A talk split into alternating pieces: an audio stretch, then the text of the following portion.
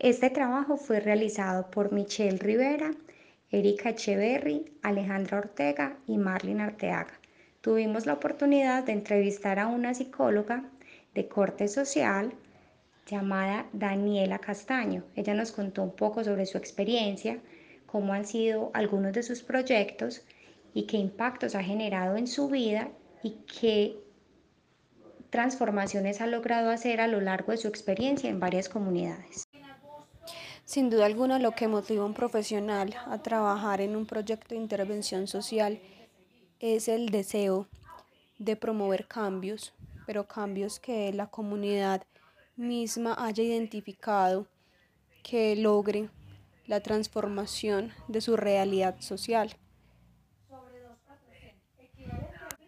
Un ejemplo de esto es la, la identificación de necesidad que tiene una población.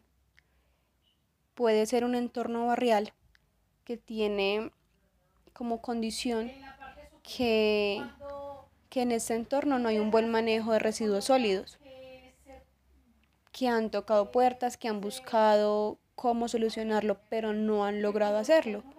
Un profesional que pueda intervenir psicosocialmente puede hacer que esta comunidad tome en cuenta la responsabilidad social que tiene con su mismo entorno y consigo mismo y promover que este mismo eh, adquiera mecanismos de cuidado y autocuidado para proteger y velar por su entorno. Bueno, he trabajado en proyectos de intervención social hace más de dos años. Inició mi acercamiento con la Corporación para el Desarrollo Picacho con Futuro. Allí trabajé con la comunidad del Progreso número 2 de la Comuna 6, 12 de octubre, en dificultades que se escucharon de la comunidad. En este caso era cómo poder restaurarnos como hombres y mujeres en un entorno social. O sea, había una, había una necesidad de la comunidad de empoderarse a cada individuo como un ser pensante, como un ser integral, como un ser social y a partir de esto, de esa integración, de ese empoderamiento, lograr unirnos comunitariamente. Para el abordaje metodológico en una intervención psicosocial, se debe tener en cuenta la dimensión social relacionada con el desarrollo de los individuos y su necesidad de abordar temas específicos, temas que en ese entorno social sean, sean, sean lo que ellos quieren y desean trabajar y sea la necesidad de ellos trabajarlo. Por ejemplo, el duelo o cómo, cómo contribuir en sociedad, algunas metodologías que yo he utilizado personalmente y que han funcionado son el piel a piel, que busca desarrollar la capacidad de ver en el otro un ser humano con derechos y deberes semejantes a los míos. Eh, otro es lo efectivo, lo afectivo, nombres que les he dado yo, ¿cierto? Eh, que buscan no interrogar por el posicionamiento ideológico, el estatus social o permanencia de nadie Basta con su condición de ser humano y su, decisión de incorporarse a la cadena afectiva, producto del acompañamiento socialmente masivo o interacción social. Muy importante potenciar líderes ocultos. Eh, la población más compleja para trabajar con ella es la población adictos. La población que más me ha dado un reto para trabajar ha sido la, población de adicto dependientes, porque es una población, porque son una población, unas personas muy inestables emocionalmente y a eso le agregamos los efectos de las sustancias psicoactivas a las que se hacen adictos. Entonces es una población que es manipuladora, que es muy volátil, que son en algunas ocasiones agresivos, que tienden a agredir a cualquier persona en, en un ataque de ansiedad. Entonces yo diría que esta es la población más compleja con la que se puede trabajar.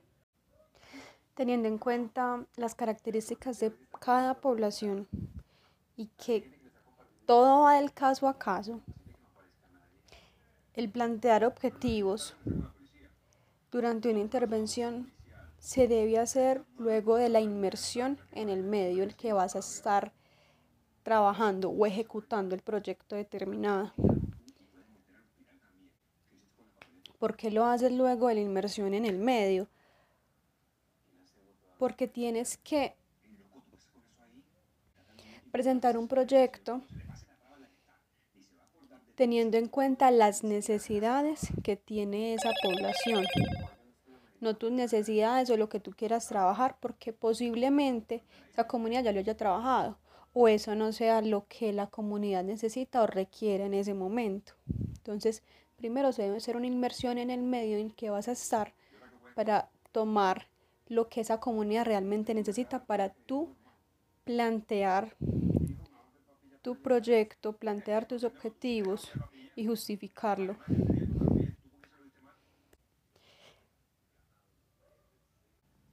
Quizás el paso más difícil, pero más emocionante, sea la primera visita que haces a la comunidad en la que vas a estar interviniendo, porque posiblemente no conoces el barrio o la comuna o ese entorno en el que se maneja en ese sitio. Entonces en esta primera visita puedes encontrar una población predispuesta a tu presencia por X o Y motivos, porque los anteriores que han hecho proyectos no los han culminado, porque eso, eso muchas veces pasa, llegan a, no sé, a desmeritar lo que hacen los otros, entonces cuando tú llegas a hacer tu intervención, ya están predispuestos a que tú no vas a lograr los objetivos que tú les estás proponiendo o que no vas a ser el profesional que les va a brindar herramientas para que ellos mismos logren la transformación social e individual que necesitan. Bueno, cada proceso de intervención trae consigo diferentes encuentros programados. Em, en cada uno de estos se puede hacer una devolución creativa de lo que fue el encuentro, cómo lo recibió la población, con qué se quedaron, qué necesitan para mejorar. Entonces, también después de cada encuentro, de la finalización de cada encuentro que se haga durante el proceso de intervención, se hace una evaluación final de lo que fue el encuentro, cómo lo recibió la población, cuáles son las oportunidades de mejora y qué herramientas fueron útiles, cuáles eh, utilizan. Claro que esto lo vamos evaluando en cada, en cada intervención que hacemos, en cada encuentro que hacemos con esta comunidad. Entonces, al finalizar este encuentro se puede hacer un consolidado de los resultados que nos arrojó cada encuentro. Así lograremos visualizar qué tan efectiva fue la intervención. ¿Qué impacto a nivel personal ha causado trabajar en este tipo de intervenciones? Sin duda alguna, el estar interactuando con comunidades, con historias, con anécdotas de vida, te hace un mejor ser humano, te hace empático. En la medida que priorizas el bienestar del otro, poniéndote en su lugar, las necesidades que él tiene y como tú como profesional y como persona puedes aportar para que esta persona logre una transformación personal. Y en la medida que logre una transformación personal, logre una transformación social. Sin duda alguna nos, nos colma de humildad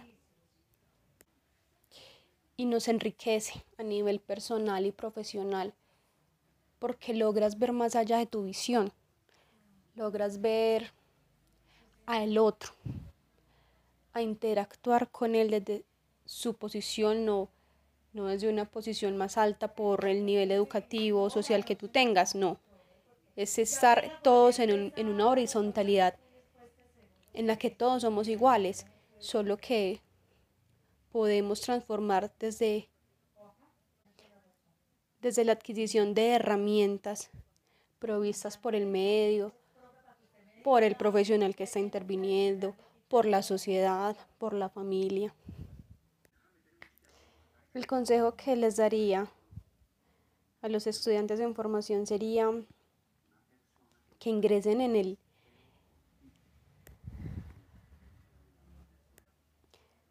que hagan una inmersión en la sociedad, en la sociedad que van a intervenir, en las comunidades que van a intervenir. Primero haciéndose parte de una comunidad, comprendiendo qué necesidades tienen, qué quiere lograr esa comunidad. No lograr, no entrar solamente con la visión individual que tenemos como profesionales y el cambio que queremos lograr, en, la población, sino teniendo en cuenta lo que ellos necesitan, porque muchas veces opacamos la voz de esa comunidad solamente por hacer una labor. Conocer al ser humano, conocer qué hay detrás de esa persona, de su historia de vida, de lo que ha vivido, conocerla para no ser juicios a priori de lo que se puede ver a primera vista. Y muy importante hacer una distinción de quién eres tú, quién es el otro para que tú no te lleves las dificultades del otro y no te cargues emocionalmente de lo que sucede. Sé que como profesionales de la salud mental ingresamos a un territorio o atendemos a una persona de manera individual con la intención de, puede parecer trillado, pero de ayudar, de ayudar a que esta persona adquiera herramientas que, que use para su transformación, para la transformación de los sucesos que esta persona quiera cambiar pero tenemos que tener en cuenta que, que la persona es quien nos da las pautas. Nosotros vamos al ritmo de la persona y no nos podemos cargar de, lo, de las dificultades que el otro tenga, porque eso nos va a acarrear dificultades a nosotros a nivel personal.